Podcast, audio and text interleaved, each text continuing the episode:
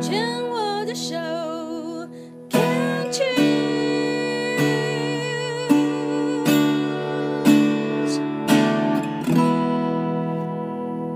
病虫害防治第二段要继续跟病友的家属佩佩哦来聊一聊。佩佩其实自己本身也是乳癌的这个癌友。那去年的十月呢，是乳癌复发，将右侧全切。那去年十一月的时候呢，先生阿柴呢也进入了开刀房，将他的甲状腺滤泡癌的两侧的甲状腺是全部都切除了。那佩佩今天来呢，是以病友家属的身份哦，嗯，在这里就要问佩佩了。其实当当去年自己在右侧全切的时候，自己的心理也是需要调试，对不对？对。那十一月先生。换先生去开，嗯，你自己的心理转折，要不要多说一点？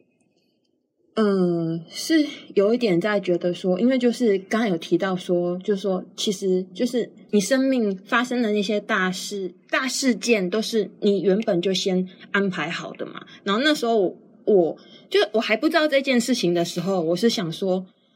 曾经有想过说。老天爷，你对我的要求有一点多。那时候真的在想说啊，我已经先先生病过一次了，然后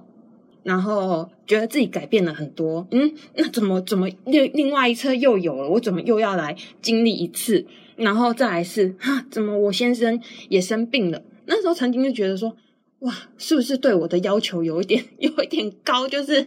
要经历这些事情。嗯、对啊，然后后来知道说。这其实是自己的安排的时候，就是我我也还在还在吸收这个概念，对，我也还在慢慢的去去体悟，说是为了什么，对，但这这中间也是也是有蛮多蛮多收获发现的啦。譬如说，嗯呃，先说我自己嘛，因为我自己当时在生病的时候，曾经有。占星社，诶，那是叫占星社吗？对，占星社的老师有说过，他那时候就看我的命盘，他就说你的你的病来自你的内心有很多的恐惧，然后他说你的，然后他又看了一下，他说你的恐惧来自你的家庭，你的原生家庭，对，然后那个时候我想说啊，是什么什么什么意思？然后因为那个时候我已经跟我先生。认识了，然后我们已经结婚了，然后我后来就一直去找答案说，是老师说的是什么？为什么我心里面有很多恐惧？然后后来才慢慢慢慢想起来啊，对，我曾经有很多的不安，然后我的不安是来自呃，我爸妈也是感情不好。然后小时候常吵架，然后后来后来两个人离婚了，离婚了。然后他们离婚的时候，刚好我姐姐要结婚，我姐姐跟我非常的亲，然后我跟我妈妈也很好，所以就变成呃很要好的姐姐要嫁出去了，然后妈妈也要离婚了，然后那个时候家里面又有一些状况，就是。弟弟交女朋友，然后女朋友跟我们处的很不好，但是又一直要住在我们家里，而且我跟我弟弟又是同一个房间，我们是，对，我们是上下铺的，那怎么住？对，我们是上下铺，所以，所以我就觉得我的生活就造成很大的不方便，因为，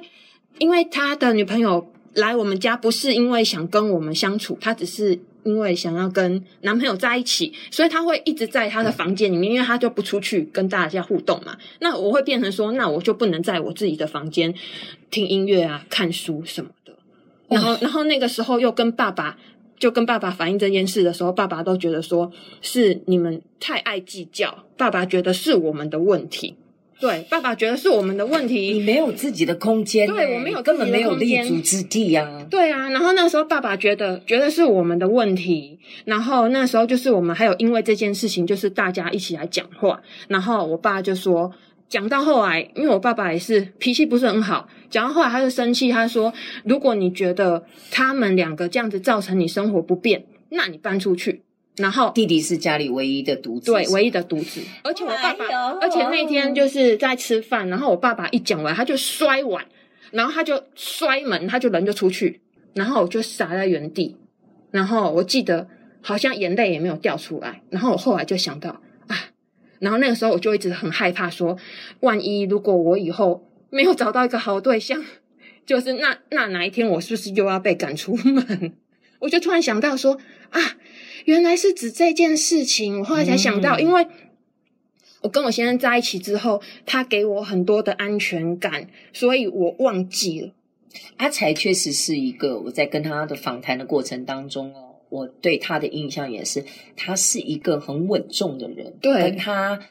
特别他讲话的那种感觉，就他愿意讲的话，其实。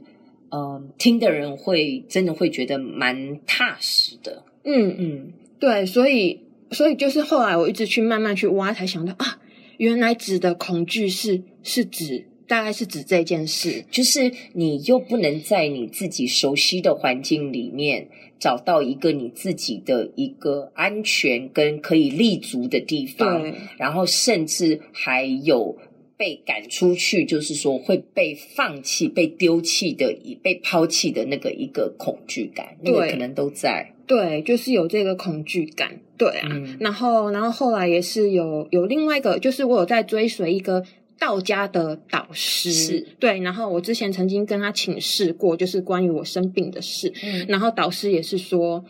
嗯，你会生病，其实是主要是来自于你跟家人的相处。嗯，对，然后后来我也慢慢再去找，因为后来也有听到那个道家的老师，他有开一堂叫做“拥抱恐惧”的事，拥抱恐惧的课，然后他就说到，就是有的时候人会表现出那些。跋扈，然后好像想要去霸凌别人什么的，其实都是他们内心有很大的不安跟恐惧。然后后来我才发现说，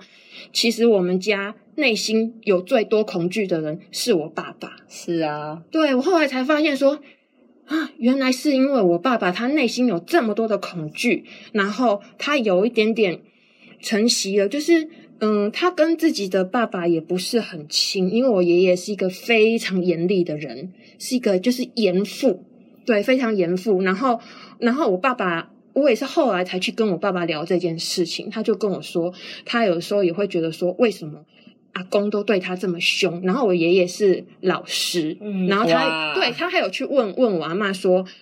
那个阿公跟他的学生相处是这样子的吗？然后对，完全是 你不用讲，我都知道不是，完全是两回事。然后他就会觉得说，为什么他的爸爸是这样子对他？就是，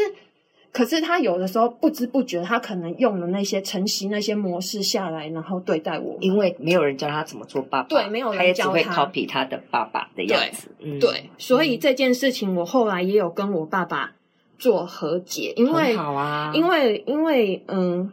我爸爸他是一出生的时候他就行动不方便，嗯、因为因为我奶奶怀他的时候还很年轻，嗯，然后我奶奶怕被人家发现，所以她怀孕的时候她绑自己的肚子，啊、那就腿没有发育好，对、嗯、对，然后然后我后然后我就跟我爸爸，就是他现在已经六十几岁了，然后我就问他说：“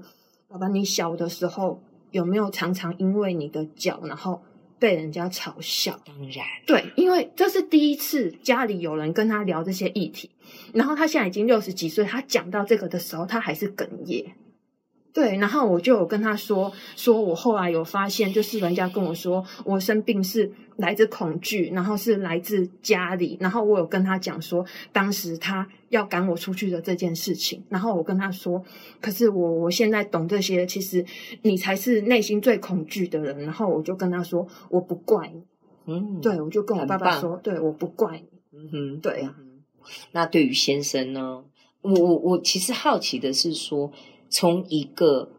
生病的人，嗯，突然之间要变成陪病的家属，嗯，那个心理的转折，我猜想还是不一样吧。因为其实说真的，如果我今天是生病，我是癌友的话，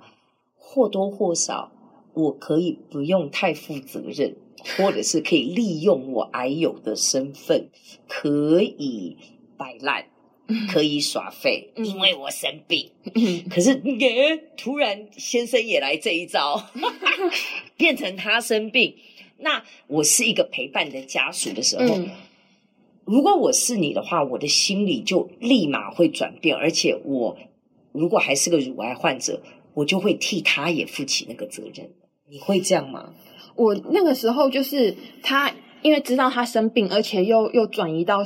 蛮多部分的时候啊，那时候一开始其实我听到他跟我打电话跟我说这件事情的时候，我第一直觉是眼泪快掉下来，可是我马上就止住，马上想说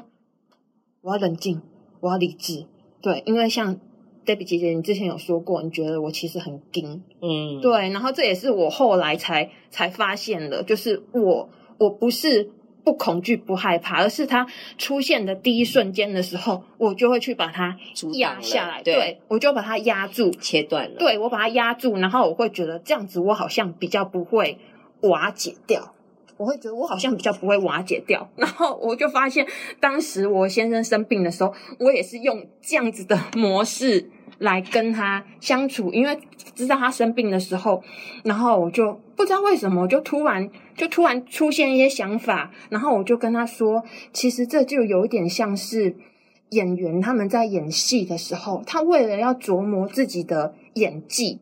所以他要选择一些比较有挑战性的角色，比较难的、比较难的剧本去去诠释。因为你们两个真的就是突然之间的角色互换，对。然后，然后我就跟他讲说，所以这个是我们为了要磨练自己，所以我们让自己去做这些的安排。嗯哼，对。然后我就突然跟他讲出这样子的话，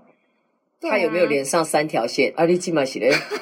我我我再怎么样的想要转换挑战，我也不想让自己生病啊。没有，他那个时候就是就是默默的不说话，然后就是听听我讲这些。嗯哼。